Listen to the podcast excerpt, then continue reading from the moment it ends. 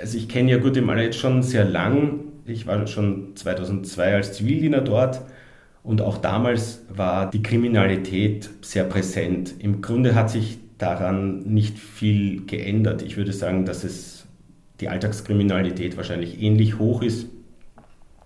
Aber es führt eben dazu, dass die Menschen sich nicht sicher fühlen auf der Straße. Also es finden ständig Ermordungen statt in Guatemala, nicht nur in der Hauptstadt, auch am Land. Ähm, es finden Überfälle statt. Die Verbreitung von Schusswaffen in der Bevölkerung ist sehr hoch und die Menschen sind auch bereit, diese Schusswaffen im Alltag zu tragen. Einerseits, um sich zu verteidigen, weil es eben Angriffe gibt, äh, tätliche Angriffe, aber gleichzeitig sind es halt auch die bewaffneten Gruppen, also zum Beispiel Jugendbanden. Die Drogenmafia ist weit verbreitet in Guatemala. Es sind bewaffnete Gruppen, die als paralegal bezeichnet werden können, aktiv. Und oft ist es schwierig zu unterscheiden, was ist Alltagskriminalität oder was hat in Wahrheit vielleicht auch einen politischen Hintergrund. Man merkt dann nur, dass wieder irgendjemand umgebracht wurde.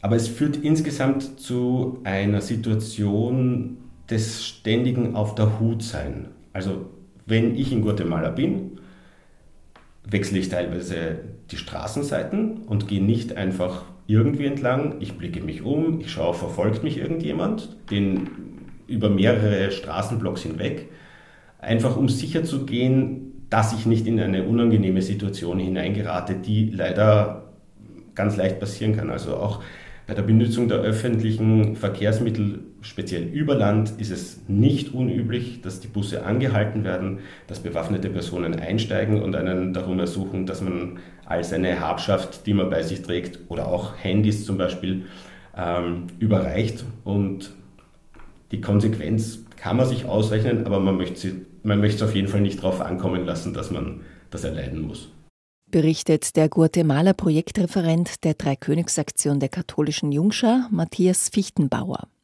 Er sagt, die Lage für Menschenrechtsorganisationen ist extrem schwierig.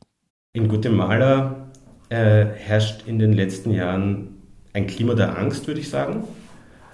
Menschenrechtsorganisationen müssen sich sehr genau überlegen, was sie tun, welche Äußerungen sie in der Öffentlichkeit tätigen ähm, weil sie sehr häufig Konsequenzen fürchten müssen. Die Dreikönigsaktion unterstützt in Guatemala verschiedene Projekte und Organisationen mit unterschiedlichen Schwerpunkten.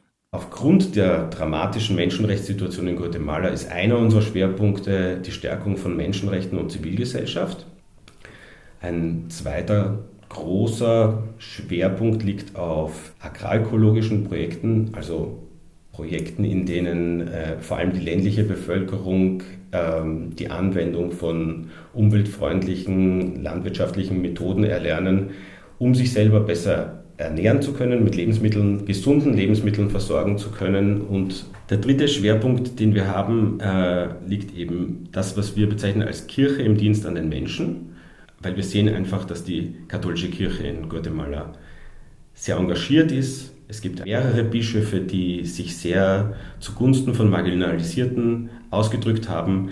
Und dann ist es, glaube ich, noch wirklich erwähnenswert, dass wir speziell in Guatemala einen großen Schwerpunkt auf Kinder und Jugendliche als Zielbevölkerung legen, weil wir einfach sehen, dass es ein sehr junges Land ist, dass ja einfach die Zukunft dieses Landes in den Händen dieser Kinder und Jugendlichen liegt und äh, wenn sie nicht schon früh ihre Rechte kennenlernen, dann wird es auch nicht zu einer Änderung in dem Land kommen. Deswegen versuchen unsere Partnerorganisationen, sie dabei zu unterstützen, äh, dass sie ihre eigenen Rechte einfordern und sich eben auch politisch engagieren.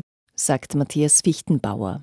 Im Laufe des heutigen Thementages werden einige guatemaltekische Projektpartnerinnen und Partner der Dreikönigsaktion von ihren Initiativen zum Beispiel zum Schutz der Kinder vor Gewalt, berichten.